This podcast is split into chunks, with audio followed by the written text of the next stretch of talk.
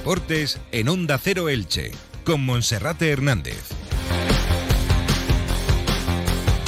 ¿Qué tal están? Un saludo, muy buenas tardes. Llegamos al 1 y 20 y damos comienzo a toda la información deportiva que nos deja esta jornada. Arrancamos con Radio Estadio Elche, 15 minutos por delante para poner en orden toda la información deportiva que nos deja la ciudad de Elche y las comarcas del Vinalopó. El Elche Club de Fútbol, al igual que el Club Deportivo Eldense, disfrutan hoy martes de jornada de descanso y a partir de mañana miércoles comenzarán a preparar sus siguientes compromisos. En el caso del Elche, su visita a Burgos y el Club Deportivo Eldense que viajará a otro estadio de los grandes de la categoría de Plata, el Estadio Ciudad de Valencia, para medirse al Levante. El Elche Club de Fútbol pendiente de las pruebas médicas a Alex Martín para saber si podrá estar disponible para el encuentro del próximo fin de semana. Haremos balance también de esta última jornada, la sexta, y también hablaremos de otros deportes porque el próximo fin de semana el Atico Club Balonmano Elche debuta en Europa en la primera eliminatoria para el conjunto ilicitano. Escucharemos las declaraciones de Patricia Méndez, una de las jugadoras jóvenes pero más destacadas de la plantilla que dirige el técnico orellano Joaquín Rocamora. Comenzamos. Entra en la nueva era de las energías renovables y del autoconsumo con la mayor garantía. En Electrofred ofrecemos un servicio integral llave en mano para la instalación de tus paneles solares, el estudio de viabilidad, asesoramiento, legalización y tramitación de las subvenciones vigentes. Empieza a generar y consumir tu propia energía con la garantía de Electrofred y sus 20 años en el sector. Infórmate en el teléfono 965 681 540 o en electrofred.com. Como cada día, saludamos en primer lugar a nuestro compañero Felipe Canals. Felipe, bienvenido, buenas tardes. ¿Qué tal, Monserrate? Muy buenas. Bueno, pues vamos a comenzar repasando la actualidad del Elche Club de Fútbol y del Club Deportivo Eldense, los dos equipos de la provincia de Alicante que habitan en segunda división, de momento en mitad de tabla, en ambos casos con ocho puntos sumados de los primeros 18 disputados, con un Eldense que sigue con paso firme en la categoría y un Elche con la flecha hacia arriba que le ha permitido acumular sus ocho puntos en las últimas cuatro jornadas, tras las dos derrotas iniciales que cosechó en las dos primeras jornadas del campeonato.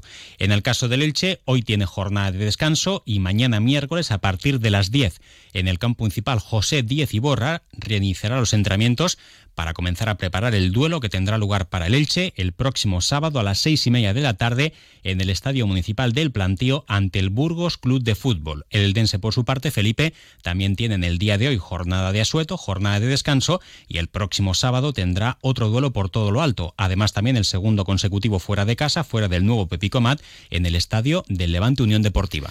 Sí, eso es, y se espera también una amplia presencia de aficionados del conjunto azulgrana en las gradas del Ciudad de Valencia, aprovechando la cercanía eh, por carretera del desplazamiento y también eh, la buena hora, sábado a las cuatro y cuarto, como decías, Monserrate. Eh, todavía no ha anunciado el Eldense cuándo se pondrán esas entradas a la venta, pero el Levante sí ha anunciado hoy los precios de las localidades y en la zona de la grada visitante el precio es de 20 euros, por tanto, ese será el precio que tendrán que pagar los aficionados del Club Deportivo Eldense para ver a su equipo ante el Levante.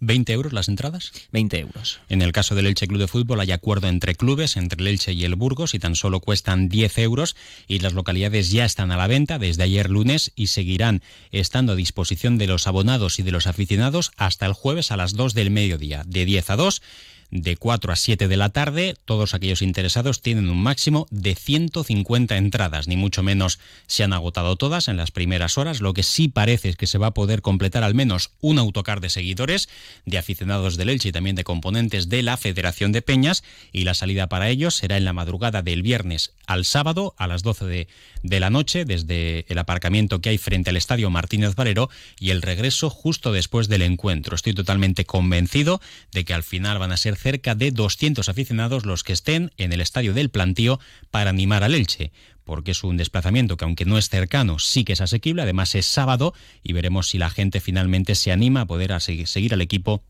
de BKSS. Recordamos que para ese encuentro Mario Gaspar cumplirá su segundo partido de sanción, tampoco estará disponible John Chetauya, mientras que Alex Martín pues está pendiente de cómo evolucionan sus molestias musculares para saber si podrá disputar ese encuentro. Tampoco estará Borja Garcés, que sigue con una lesión muscular en la zona del sóleo, sigue recuperándose.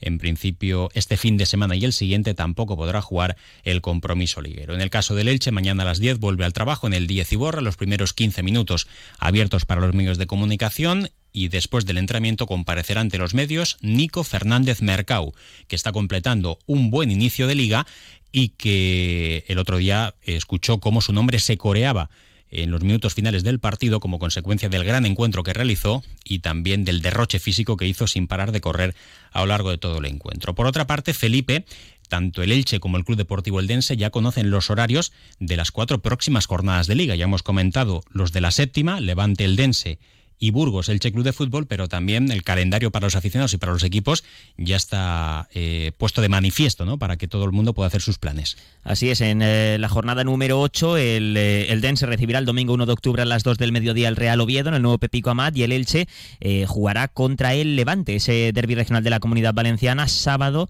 a las 6 y media, sábado 30 de septiembre. Y ayer se conocieron los de la novena, décima y undécima jornada. La novena, además, tiene una condición y es que es entre semana y jornada intersemanal en segunda división. El Eldense jugará de nuevo en casa, dos seguidos en el nuevo Pepico Amat, el miércoles 4 de octubre a las 7 contra el Valladolid. El Elche lo hará a domicilio, también miércoles 4 de octubre, pero a las 9 y media en tierras asturianas. En la décima, el Eldense viajará hasta Huesca para jugar en tierras aragonesas, sábado 7 de octubre a las 4 y cuarto. El Elche lo hará en día festivo, lunes 9 de octubre, el día de la comunidad, ante el Andorra a las 7 de la tarde y ya quedará para la undécima jornada Monserrate ese derby entre el Eldense y el Elche, uno de los partidos más esperados que será domingo 15 de octubre a las 4 y cuarto de la tarde en el nuevo Pepico Amat.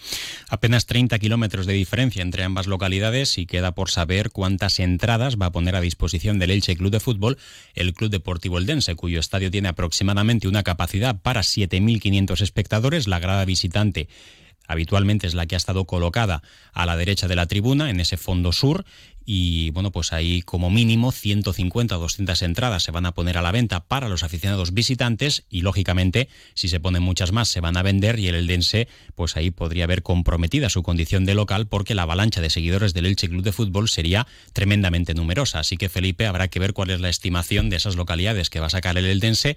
Yo no sé si apostarán más por hacer caja vendiendo las entradas, no sé si hay acuerdo entre clubes o no, en principio podría ser a 15 euros para facilitar también que la afición del Eldense cuando se desplace a Elche pague el precio mínimo, pero si son entradas a 15 euros, dada la cercanía entre las dos localidades vecinas, pues podría haber un desembarco franjiverde que fuese multitudinario. ¿no? lo que parece seguro es que va a haber más demanda de aficionados franjiverdes que oferta de, entradas, eh, porque como decías, es en la zona de fondo sur, junto a, la tribuna de prensa, donde está el palco de autoridades también, donde se suelen ubicar los aficionados visitantes en el nuevo Pepico Amat. Por ejemplo, el otro día en el duelo frente al Alcorcón había pues eh, dos decenas de aficionados del Alcorcón, pero claro, era lunes, eh, tenían que venir de tierras madrileñas, pero suelen estar ubicados en esa zona. Por lo tanto, yo creo que 200, 300 entradas el Elche sí que podría coger, porque además en ese fondo no suele haber mucha presencia de aficionados del Eldense, no suele llenarse. Pero claro, eh, quizá ese partido, con los abonados que tiene el Eldense, siendo el Elche uno de los rivales pues más potentes de la categoría, sí que acude bastante gente del Eldense a, ver el partido. Sí, sobre todo el rival más vecino, ¿no? el, más cercano. Eh, la afluencia de público suele estar en torno a los 4.000 aficionados. La capacidad no sé ahora mismo en cuánto está exactamente, porque han tirado las cifras, 500 aficionados arriba, 500 aficionados abajo, pero está por encima de los 7.000, es decir, que mínimo 2.500, 3.000 butacas pueden quedar vacías.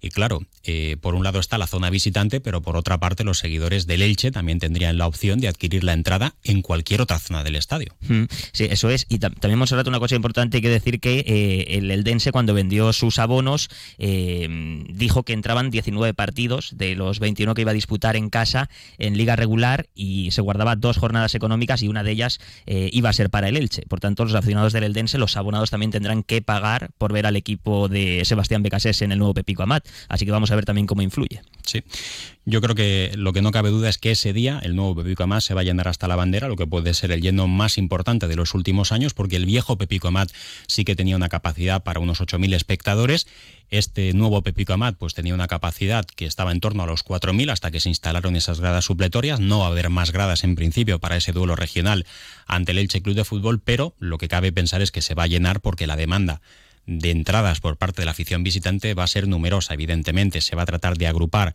a toda la gente por motivos de seguridad también en una zona, pero nadie puede impedir a que cualquier aficionado acuda al estadio en taquilla para comprar sus entradas y de esta forma pues trate de ver al Elche. Por cierto, para terminar, Felipe, una última pincelada, malditos minutos del tiempo añadido para el Eldense que le ha hecho perder ya cuatro puntos. Sí, ya podría tener 12 puntos en su casillero el equipo de Fernando Estevez porque ante el Alcorcón y el Español, eh, dos jugadas fatídicas, además el otro día con un penalti evitable, han privado de tener esos cuatro puntos más al equipo azulgrana, que bueno, tiene ocho puntos, los mismos que el Elche, está en undécima posición, media tabla, pero claro, esos últimos minutos, lo dijo el propio Fernando Estevez, han dejado un sabor muy amargo estas dos últimas jornadas en el nuevo Pepico Amat. Bueno, pues eh, lo están haciendo bien de momento Elche y el Dense, sobre todo en el caso del Elche con esa flecha hacia arriba que tiene que confirmar el sábado ante el Burgos en lo que va a ser el regreso de Mourat al plantío, no va a ser titular porque Sergio León está enrachado, dos goles en los dos últimos partidos, pero la participación de Mourat es súper necesaria porque ahora mismo solo hay dos delanteros disponibles y también para él los minutos que juegue en la segunda parte van a ser fundamentales, siempre y cuando el técnico BKSS pues no decida de salida apostar por dos delanteros, cosa que en principio no se prevé porque el once titular que el otro día actuó lo hizo realmente bien y salvo la duda de Alex Martín podrían ser los mismos protagonistas. Ahora mismo no cabe en la cabeza pensar que Fidel, Nico Castro, Nico Fernández pudiesen perder su sitio, por lo que a priori serán los mismos protagonistas con la única duda en ese puesto de central derecho para Alex Martín. Una y media, hacemos una pausa y enseguida hablamos de otros asuntos. En Velas Alicante diseñamos sombra, elegancia y exclusividad. Infórmate en el teléfono 966-845-800 o en velasalicante.com.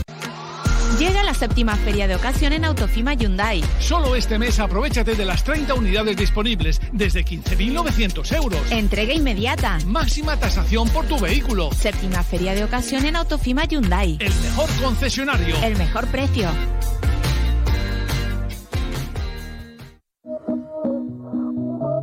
Vive la experiencia de una conexión 3D. Conecta tu mundo universitario con la mejor fibra Cable World. Si eres universitario o universitaria, disfruta de fibra 1000 megas todo un año por tan solo 217 euros en un único pago. Conecta y comparte. Solo en cableworld.es. Salud. Vamos a hablar ahora de balonmano femenino porque este próximo fin de semana no hay Liga Guerreras Iberdrola para el Go Club Balonmano Elche que tiene competición europea. Se trata de la tercera ronda de la European Cup la primera eliminatoria para el Go Club Balomano Elche, que se enfrenta al Viala de Bulgaria. El doble compromiso va a ser en tierras ilicitanas, tras acuerdo con el equipo búlgaro para poder ahorrar costes y también el largo desplazamiento para los dos conjuntos. El compromiso de ida será el viernes a las 8 de la tarde en el pabellón Esperanza Lac y el compromiso de vuelta el domingo a las 11 de la mañana, 11 y media de la mañana en el pabellón cubierto de la ciudad deportiva. La ilicitana Patricia Méndez hablaba de la previa de este partido y en primer lugar de lo ilusionante que supone para la plantilla que dirige Joaquín Rocamora afrontar siempre la competición europea. Europa siempre es muy ilusionante para nosotras, es algo muy bonito en el que el año pasado se nos quedó un mal sabor de boca, entonces este año esperamos corregir esos errores, poder llevarnos cada eliminatoria, dar lo mejor de nosotras y que también el público conseguir engancharlo y que esté con nosotras en todo momento. Y el Atico Club Balonmano Elche, que ahora mismo sigue como líder intratable en la Liga Carreras Iberdrola tras lograr la victoria este pasado fin de semana en la pista del Rocasa, un gran partido para el equipo ilicitano, que tuvo que soportar en la segunda parte la renta en contra del conjunto canario. Al final eh, logró mantener ese triunfo por dos goles de diferencia y el equipo ilicitano, pues que ahora mismo suma 3 de 3 en el arranque de competición. Padri Méndez también hablaba de ese buen momento de forma en la competición doméstica. Creo que ha sido un inicio de temporada muy bueno en cuanto a resultados. Hemos podido cumplir con las expectativas que se nos han puesto desde el inicio y hemos demostrado que somos un equipo que venimos pisando muy fuerte y que podemos conseguir cumplir esos objetivos que nos hemos marcado. Estamos muy contentas, aún así sabemos que tenemos que seguir trabajando y mejorando en aquellos errores que hemos venido cometiendo hasta el momento. Y nada, no perder el foco, seguir concentradas y seguir luchando en cada partido, cada entrenamiento y cada encuentro. Pues el Látigo Club Balomano Elche, que es uno de los equipos de moda en el deporte ilicitano. Y Felipe, para completar esta página polideportiva, también hay que hablar de triatlón y de las inscripciones en la subida al Altraco de la Morera. Sí, primero de triatlón para destacar el buen papel de los deportistas del Club Ilicitano la 208 en el Campeonato de España que tuvo lugar este fin de semana en Águilas, en tierras murcianas. Resaltar la actuación de Pau González Espresati en categoría élite que se metió en el top 10 y también la actuación de las chicas élite Silvia Monteagudo, María Guerra y Esther Rico. Además, sexto puesto de Lola Ramón en el Campeonato Junior Femenino y José López logró la victoria en la categoría de 25 a 29 años. Y ya abiertas, Monserrate, las inscripciones para participar en el duodécimo, mejor dicho, en la duodécima edición de la subida al Raco de la Morera, que este año tendrá lugar el domingo 17 de diciembre. Las inscripciones, eh, el periodo para inscribirse se abrió el pasado sábado y hasta el 30 de septiembre está a un precio de 16 euros. Después costará 18 y habrá una última tanda de 25 euros. Es un evento organizado por el Club Deportivo Kilómetro a Kilómetro de Elche. Eh, colabora también la Concejalía de Deportes del Ayuntamiento y hay tres modalidades. Eh, se puede hacer corriendo, 14 kilómetros y medio, también eh, senderismo, 8 kilómetros y también 8 kilómetros de marcha nórdica. Así que varias opciones para el que quiera hacer esta subida al Raco de la Morera. Gracias, Felipe. Gracias. Para, para completar la información, también destacar que el triatleta aspense, Pedro de la Torre, regresaba después de dos meses a la competición tras un atropello que sufrió en bicicleta y lo hacía con el decimotercer puesto en el triatlón sprint en el Campeonato de España. Así que felicidades al bueno de Pedrito, que es una de las mayores potencias dentro de esta modalidad de triatlón a nivel nacional. Y ahora lo dejamos con la información local y comarcal para David Alberola. Un saludo.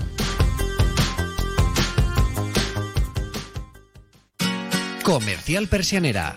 Puertas, tableros, parquets, cocinas y bricolaje